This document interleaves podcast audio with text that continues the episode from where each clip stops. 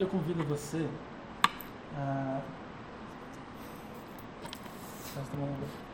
a abrir a sua Bíblia na Carta aos Hebreus, capítulo 11, versículo 1.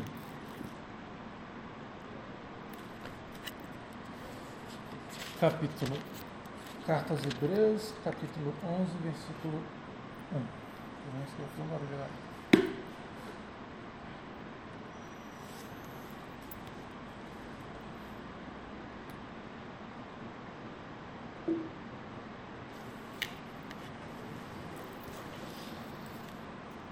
Amém?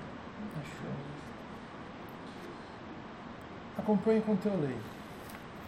A fé é um modo de possuir, desde agora, o que se espera, um meio de conhecer a realidade que não se vê. Foi ela que valeu os ancestrais um bom testemunho. Pela fé nós compreendemos que, mundo, que os mundos foram organizados pela palavra de Deus segue-se daí o mundo visível. Não tem suas origens em aparências. Pula comigo no versículo 6. Ora, sem a fé é impossível agradar a Deus, pois quem se aproxima de Deus deve crer que Ele existe e recompensa os que procuram. Essas para nós palavras do Senhor. Graças a Deus. Primeiro, nós precisamos entender, separando o tema em dois, primeiro a fé, depois falando sobre conversão, não sem separar os propriamente os dois, porque os dois estão muito juntos, que a fé primeiro é um ato humano. É um ato da nossa inteligência se submeter a uma verdade revelada especialmente na hora do anúncio do Evangelho.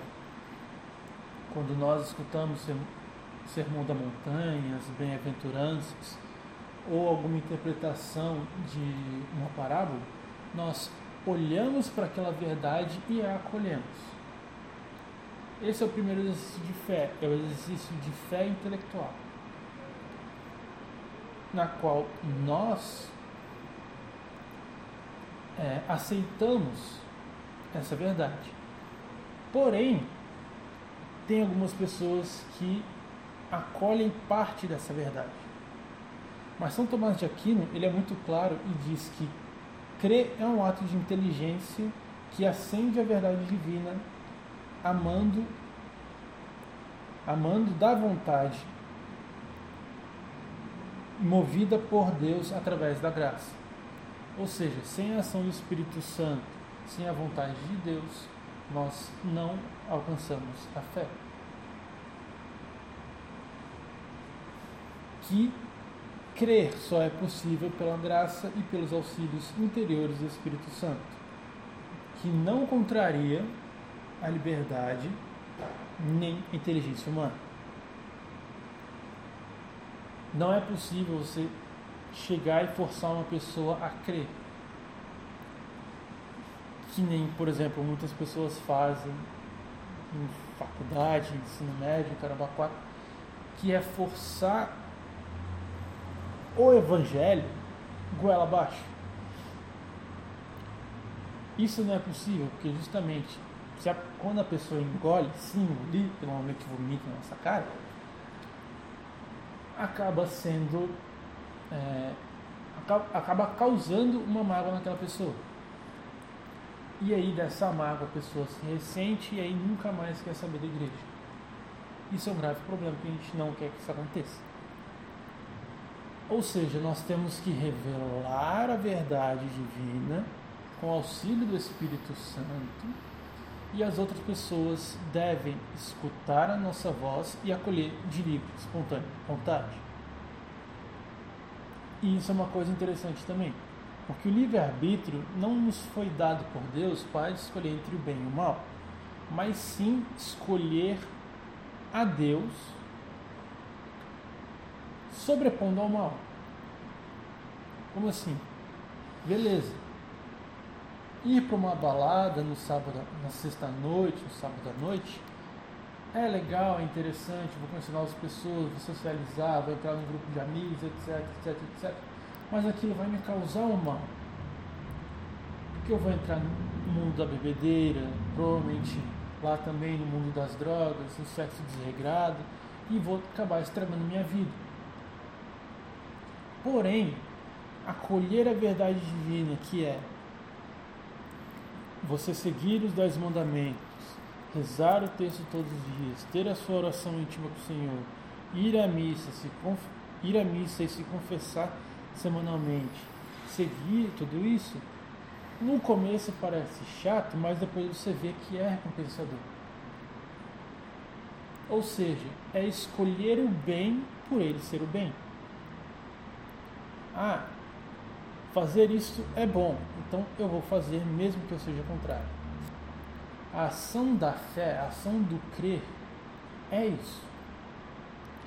Só que principalmente ela ganha uma, uma gasolina, digamos assim, este fogo recebe essa gasolina, principalmente quando nós entramos na fé exercida, que é a oração. Porque nós não rezamos por aquilo que nós não acreditamos. Se eu, na minha oração, de entrega falo que, que Deus é meu Senhor e Salvador, ou repito aquela a oração do Pai nosso, eu estou dizendo que Deus é meu Pai. E como filho, eu devo ser obediente a esse Pai, aprender tudo, tudo aquilo que ele ensina e aí viver a minha vida seguindo os ensinamentos do Pai. Porque se eu cair na desobediência com o Pai, eu me dou mal. Se eu cair na desobediência com Deus, coisas ruins acontecem na minha vida. Tanto espiritualmente quanto física e, emocio e emocionalmente. E o caminho da é, esse exercício da oração, quando é exercida principalmente quando Deus percebe que há de fato, mesmo que seja limitado, uma abertura de coração, por exemplo, daquela pessoa que vem nova no grupo de oração e recebe o batismo do Espírito Santo, Deus percebe aquela abertura de coração, entra lá dentro e faz a primeira ação. E aí, essa experiência de oração, que normalmente é a primeira, abre a pessoa para uma fé ainda mais, na verdade, mais forte, digamos assim, uma fé mais pesada. Que aí é o próximo passo da, da fé exercida. Que eu já vou falar em breve. O caminho da fé começa por morrer para si mesmo e se abrir à vontade divina. Só o sacrifício da pessoa vir um grupo de jovens, ir participar de todo o ritmo, de todo o rito que a gente faz, ela está, sub, ela está saindo de si e se submetendo ao divino. Isso já é uma grande coisa. Não é à toa que a maioria das pessoas que entram nos grupos de oração pela primeira vez gostam. Justamente por causa disso, que tem esse primeiro contato com, a, com o divino. E aí, poxa, é uma coisa nova, quero conhecer mais, etc, etc, etc. Porque esse Espírito Santo que o pessoal tanto clama. E assim vai. E aí, desejando estar mais próximo de Deus através da oração, através da oração confiando em Sua majestade através da esperança vivendo segundo amor, Cristo nos ensina a viver como Ele viveu. Santo Agostinho disse que é mais importante que é mais importante falar com Deus do que falar de Deus. Ou seja, para eu estar aqui falando de Deus, eu tive que estar muito com Deus. Eu tive que ter, manter uma relação íntima com Deus, ter um relacionamento de amizade, mas também sabendo da hierarquia divina, que é Ele é Deus Criador e eu sou uma criatura. Perto dele eu sou nada. Então, através dessa majestade dele e que eu confio a ele a minha vida, eu me eu entreguei a minha vida ao Senhor por vontade própria, eu confio nele para guiar toda a minha vida e para me ensinar coisas que eu preciso saber hoje.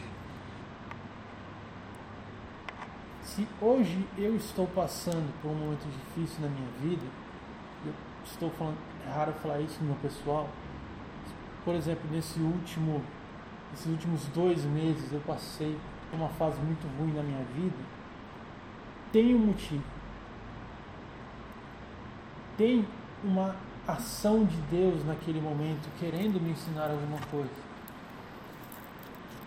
E eu sei, e Ele me mostra o que é.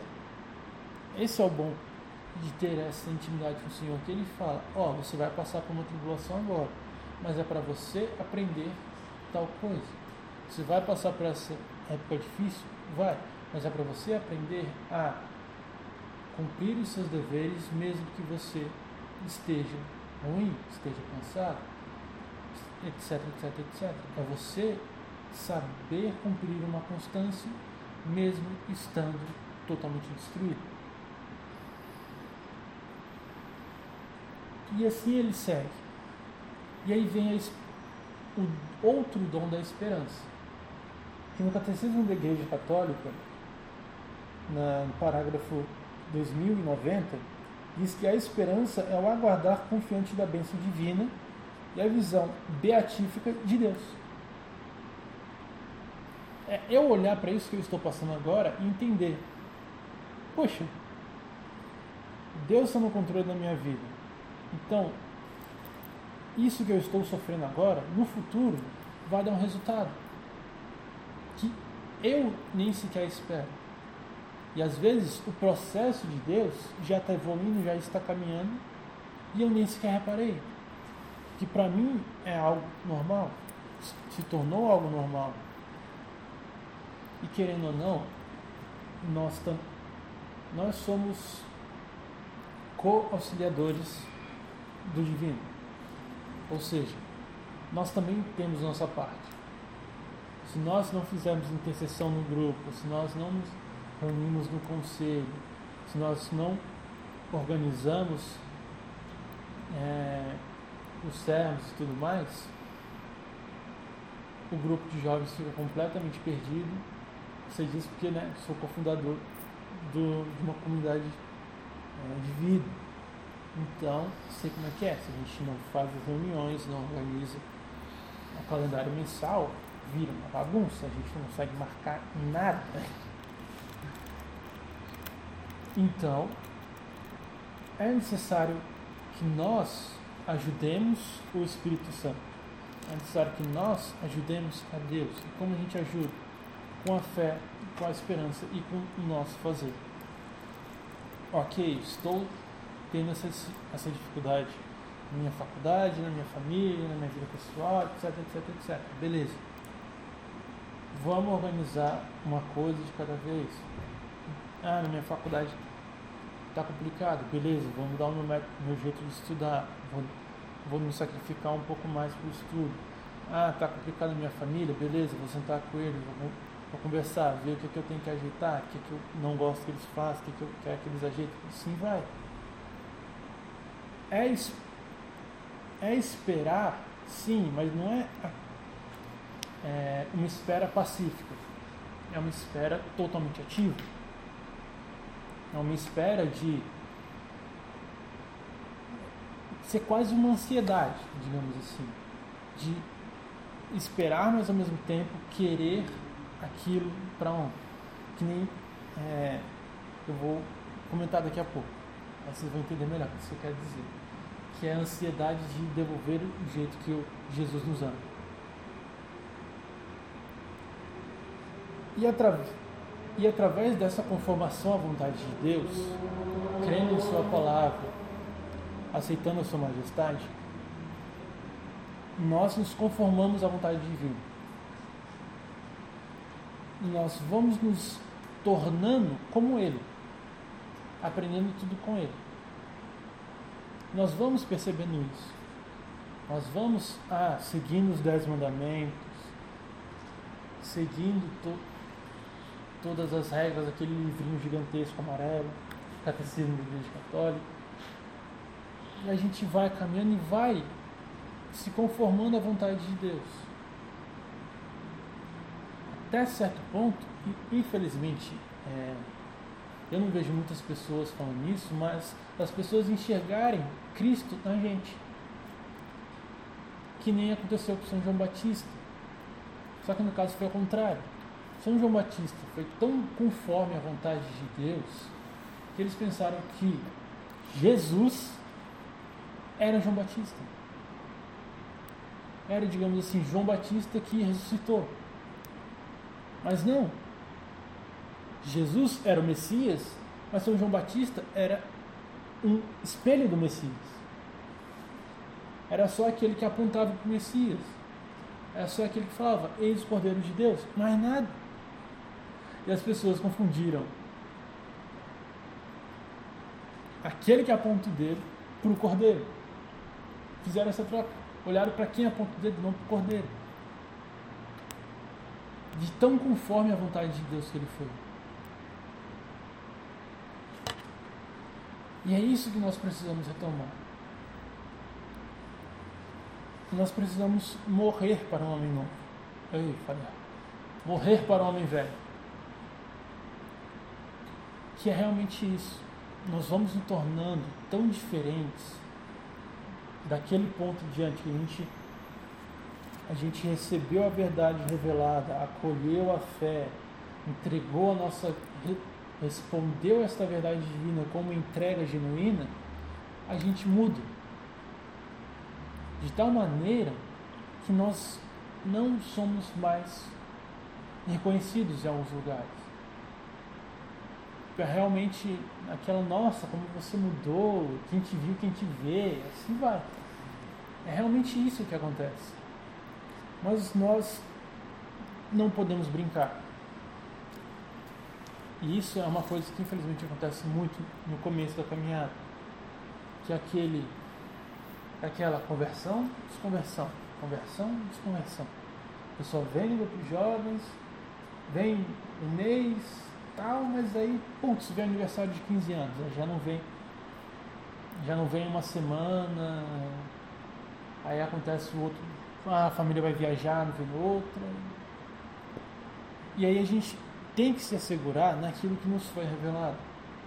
Se a gente recebeu aquela verdade e acolheu ela realmente no nosso coração,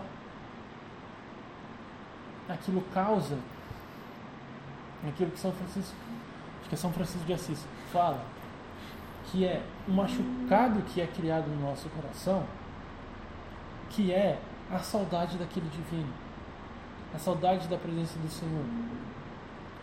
Não é à toa que,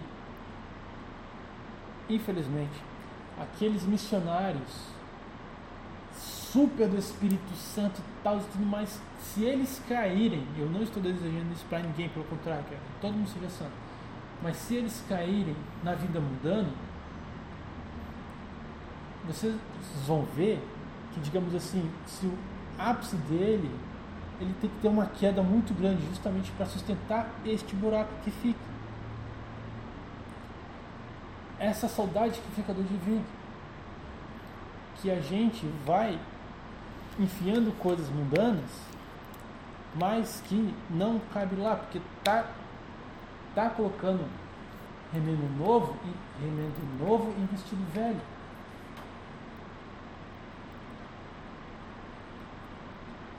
Tá colocando. Deixa eu pensar uma coisa bem louca.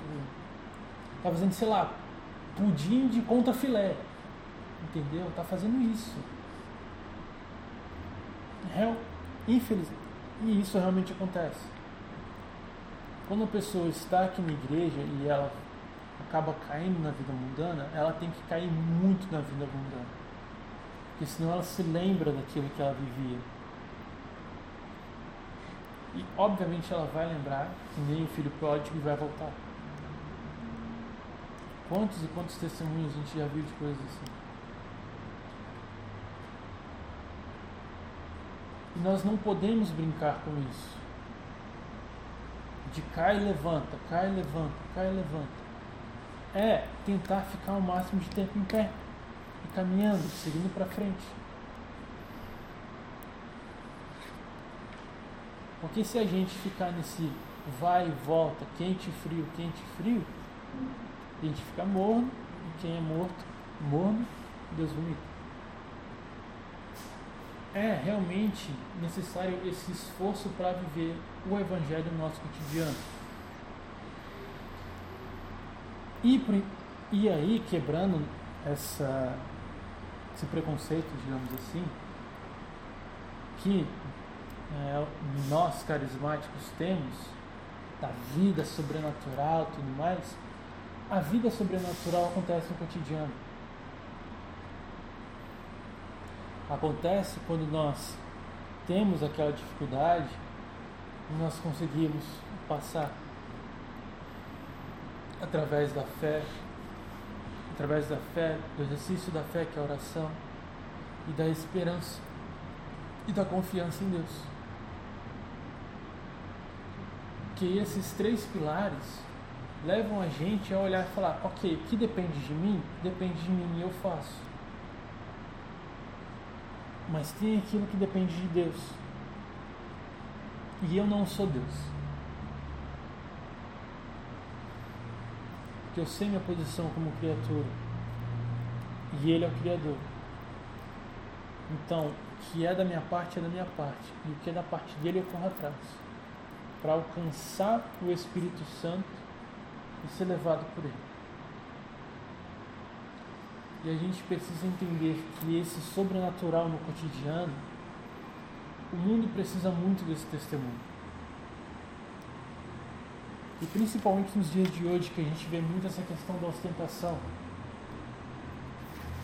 Antigamente isso era mais é, famoso, agora aquelas. É, é, quantas views você tem no seu Reels no Instagram, quantos seguidores que você tem no Twitter, é, se você consegue levantar uma hashtag e tudo mais, é ser incluído em um grupo, etc, etc, etc. Hoje é assim. Mas o que a igreja propõe é uma coisa totalmente diferente. É você viver em família, em uma vida totalmente ordinária, mais extraordinária. É você mostrar que com aquele pouco, com, aquele, com aquela vida simples, você consegue alcançar a paz que o mundo inteiro procura. E procura de vários jeitos. Através da felicidade nas festas, a felicidade de ter várias pessoas que eu influencio. A paz de um emprego estável, a paz de, várias viagens, de contemplar a natureza, não sei o que, não sei o que, não sei o que. A gente chega e mostra e fala assim, não, eu tenho paz aqui, comigo, com a minha namorada, com a minha família, com minha, minha esposa, com meus filhos. Aqui, tranquilo. Nós. E aí o mundo olha pra gente e fala, não, vocês são loucos, vocês não viajam, vocês não sei o quê. Não, cara, a gente não precisa, porque a gente já tem tudo aqui. É isso que eles precisam receber o choque. E normalmente é essa, digamos assim, a vocação de todo católico. Querendo ou não, independente do nosso chamado, tá? Vida matrimonial, consagrar a virgindade, ou, ou ser ordenado, ou ser uma freira religiosa, ou um frei religioso, nós vamos viver esse ordinário mas extraordinário. Porque nós temos esse contato com o divino. E é isso que nos conduz, é isso que é o nosso alicerce. E aí nós podemos pegar o exemplo de Paulo, que ele ficou muito tempo preso. Naquela época não tinha é, direitos humanos, assim, não tinha uma ONG, não tinha um advogado. Era, eles tinham que lembrar que você existia para te dar comida. E se você morresse na prisão, ok, ele tira o seu corpo e joga outro preso para. Mas lá ele viveu, escreveu suas cartas, e pelo contrário, ele vivia feliz. Vivia orando, louvando o Senhor, porque sabedor de Anário é extraordinário. E este caminho da fé que leva a essa entrega para o Senhor, que nós olhamos para nós e desejando esta conversão e entrando nessa conversão através da vida de oração, nós precisamos entender uma coisa muito importante.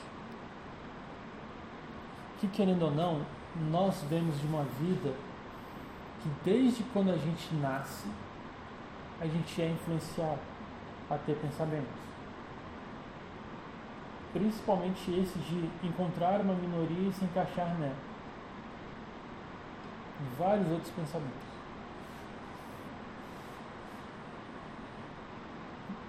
Que aí a gente, quando entra na igreja, entra de cabeça na igreja, de verdade na igreja, a gente percebe, eu preciso de uma purificação dos meus pensamentos e das minhas ações. E aí esse é o primeiro passo da conversão. É reconhecer esse pecador.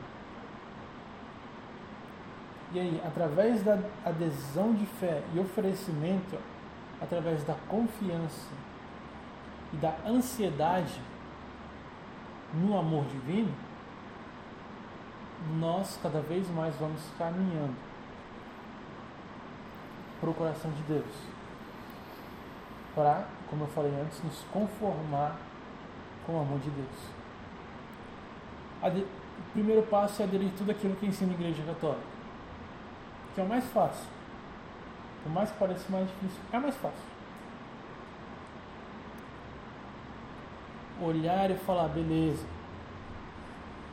ah, tem que ser contra o aborto, ok, contra o comunismo, ok, com, é, não ficar concentrado muito em reter muito dinheiro, etc. Beleza, isso é fácil. O difícil é conformar as nossas ações com os nossos pensamentos. Por exemplo, é, olhar, usar uma passagem que Deus usa. Se eu, como homem, olhar para uma mulher que está passando na rua e desejar ela, já é pecado. Eu já estou cometendo adultério contra ela no meu coração.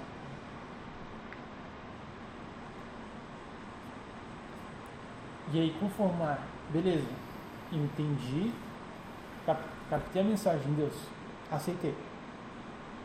Putz, mas agora tem que mexer, tem que conformar toda, todo o meu pensamento, todas as minhas ações para transformar esse pensamento em ação. Assim como eu fiz na oração, que eu aderi, beleza, Deus é meu, Deus é meu Pai e eu sou seu filho, e Ele quer que eu siga os caminhos dele.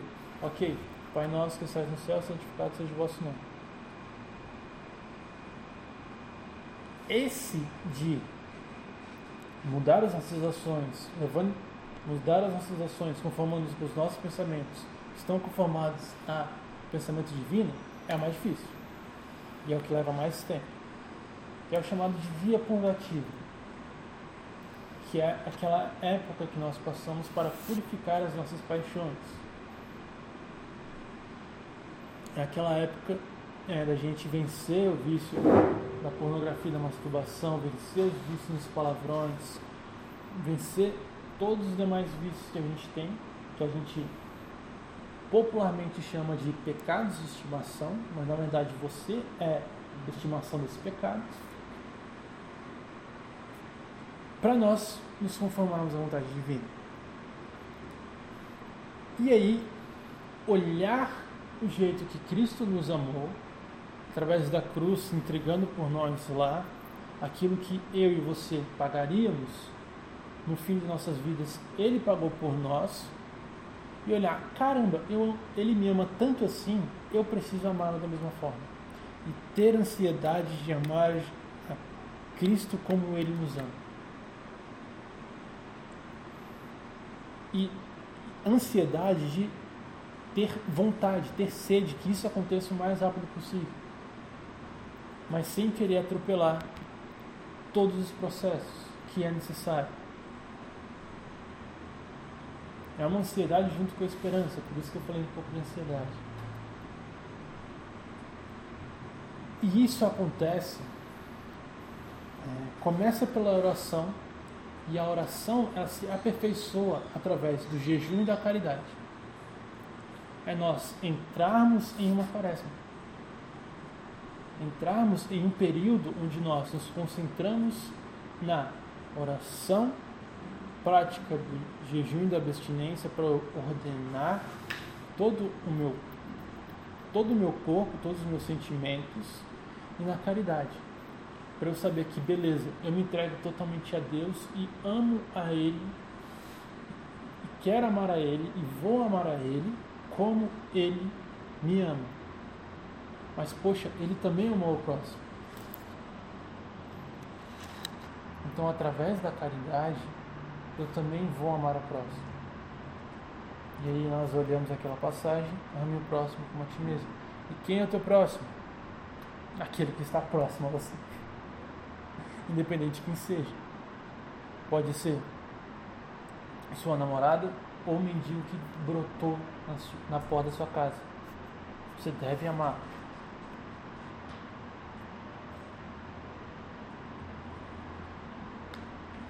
E, e, a gente precisa entender uma coisa, vou abrir um parênteses um pouquinho grande, que amar o mundo inteiro é diferente de amar o próximo. Quando a gente vê esse papo de empatia, de amar o próximo, amar a natureza, etc, etc, etc, é uma baita de uma balela, que quando você vai ver, você ama tanto o mundo, digamos assim, tanto a ideia de um mundo, Aí você chega na sua família, você, lá 20, dia 24, 25 de dezembro, aquele jantarzão em família top, você quer matar a sua família só porque ela quer votar no cara diferente de você. Ou porque, por exemplo, eu torço pro Cruzeiro, meu tio torce pro Atlético Mineiro. A gente vai lá se expande por causa disso. Isso por quê? Porque eu amo o conceito de mundo mas não amo meu próximo. É realmente amar o próximo, amar o próximo, entender o próximo e ajudar o próximo. Esse conceito de empatia global, global etc, etc, etc, é uma balela. Não funciona. É realmente amar o próximo. Se concentra em amar o próximo. Ah, mas eu sou tímido. Beleza? Você está amando o próximo, não está se amando. Se você. É, isso, isso é uma boa estratégia que eu usei. É, porque quando eu. Por exemplo, eu sou tímido. Você chegar na faculdade, eu entro na faculdade sempre se deixar, eu não falo com ninguém. Eu conheço alguém assim também. eu sou bem assim. A eu maioria, a maioria dos lugares que eu vou, eu raramente dou tchau para é, todo mundo. Eu sei como, como é não por mim. Eu sou o cara mais extrovertido, eu converso com todo mundo. Mas eu tenho alguém do meu lado assim que se ela puder evitar todo mundo. aí, eu, aí eu sou assim. Só que aí, e aí eu tenho que, poxa, eu tenho que ajudar o próximo. Sim. Então o que, que eu faço? Ah não, eu não vou lá por mim, eu vou lá por causa da pessoa. E aí digamos assim, que muitas vezes a timidez está atrelada a um, um egoísmo, algumas vezes. Que ah, a pessoa não vai aceitar minha opinião, a pessoa não vai me ouvir, etc, etc, etc. A gente se colocando no lugar da pessoa, no lugar da pessoa, E, tipo assim, indo pro lado, tipo assim, ah, vou lá e valeu, não pensar muito, funciona. Por exemplo, é, antes eu morava em apartamento, agora eu tô morando em casa. Tá aparecendo várias pessoas lá em casa, pedir dinheiro, comida. Parece uma pessoa lá pedindo um presto barba. Assim, só. Só apareceu. Eu fiquei, pô, tem presto barba aqui em casa? Eu fui lá, peguei, entrei pro cara. Mas, não, mas normalmente já apareceu até em outras comunidades de vida lá em casa, pedindo roupa, essas coisas. Eu tô pensando é, O cara tá da barba. me pegou legal, assim. E tipo, aparecer pedindo dinheiro, comida, uma coisa, mas esse preço barba realmente me pegou, assim. É, é, Tirou meu, meu foco do, do restante, cara. é porque Realmente cara, aparecia uma pessoa na tua casa pedindo Ô vizinho, Uma bagulho. é porque ele ia ter uma entrevista de emprego no dia, no dia seguinte. Ah, entendi. Aí ele tava tipo, Ele barba- queria fazer. é, queria fazer a barba. Mas é morador de rua, é o quê? Vizinho? Era, era moderador de rua, por que parece. Entendi, entendi. Ah, agora fez um pouco mais de sentido. É. E aí, be- e aí beleza? É, é ajudar o, o próximo, realmente. E colocando o próximo, digamos assim, como principal pessoa da sua vida. Eu quero ajudar essa pessoa. Eu vou. Aí vai lá e ajuda.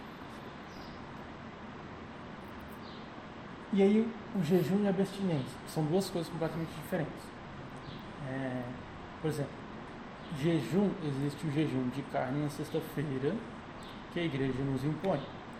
Mas tem a abstinência, que é, por exemplo, vou chegar lá numa terça-feira, vou abrir mão de açúcar no café a terça-feira inteira. É, terça-feira inteira você abre mão de açúcar no café. Ah, eu fico muito tempo nas redes sociais. Beleza. Fazendo abstinência de um dia sem as redes sociais. Abstinência é isso. Jejum, ele está mais atrelado a mudar a sua alimentação no dia. Por exemplo, não comer, não comer nenhum tipo de carne, car, nenhum tipo de carne,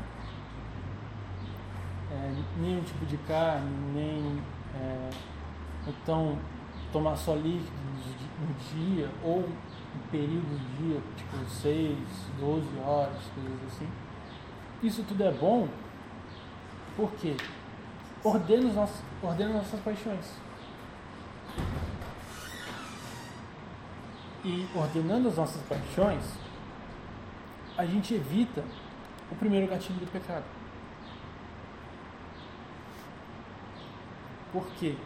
Ok, é, não é esse caso, não fica bravo comigo, pelo amor de Deus, está sendo gravado, calma. Mas, por exemplo, se eu fosse solteiro,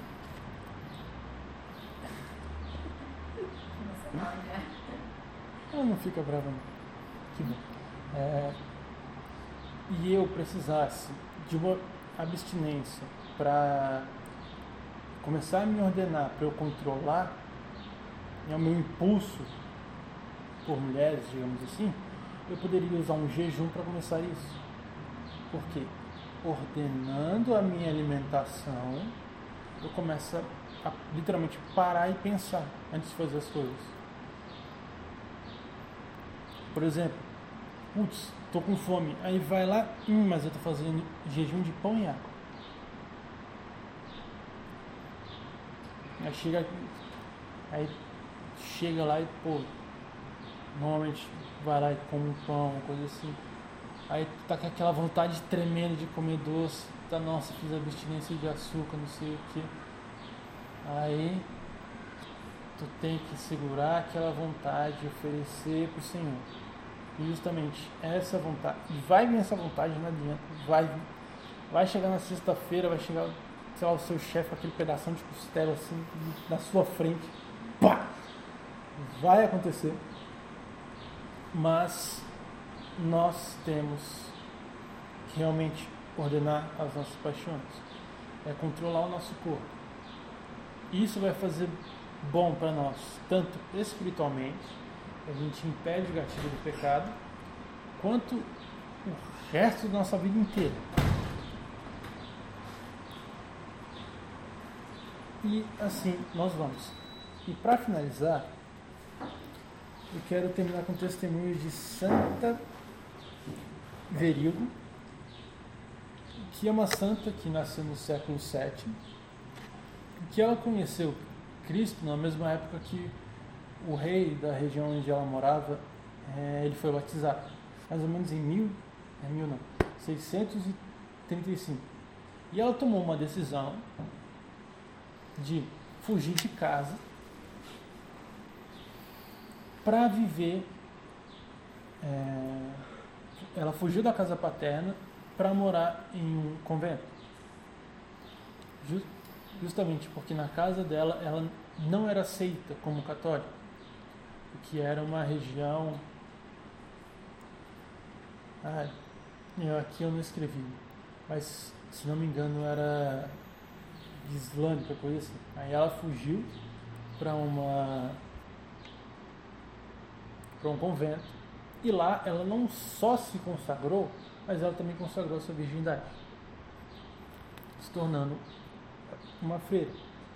E ali onde ela ficou, ela se tornou não só freira, mas também madre e treinou várias outras é, virgens na perfeição do amor divino, no ápice da virtude cristã, animando-os na verdade do Evangelho, no fervor do Espírito Santo e sendo fiel ao cumprimento dos seus deveres praticados nessa profissão. Ou seja, nós devemos olhar para Santa Everilda, ver uma ver uma mulher que viveu o cotidiano de uma maneira extraordinária, que se, não só se consagrou, mas consagrou a sua virgindade, fez votos perpétuos, se tornou esposa de Cristo e viveu uma vida simples, mas extremamente extraordinária. Ao tal ponto que hoje ela é venerada pela igreja e é colocada em um pedestal. E eu gosto muito de usar essa passagem, que é. Eu faço a piada que os coaches cristãos com certeza usam muito essa passagem. Que é aquela passagem da lamparina. Que o nosso dever é sim, assim como Santo Everildo, é brilhar, é sermos santos reconhecidos pela igreja? Talvez. Mas ser reconhecidos porque nós vivemos essa vida cotidiana, essa vida simples de uma maneira extraordinária. Vivendo a santidade da nossa vida, vivendo o Evangelho no cotidiano. Bus buscando o tempo todo, através da fé, aceitar o Evangelho, aceitar as verdades reveladas, exercitar a fé através da oração e a nossa conversão com os exercícios espirituais, com o jejum, com a abstinência, com os sacramentos, com a missa, com o terço, e assim nós vamos caminhando até o fim de nossa vida, vivendo todo o processo, ansiando por amar a Deus assim como Ele nos ama. Amém? Amém.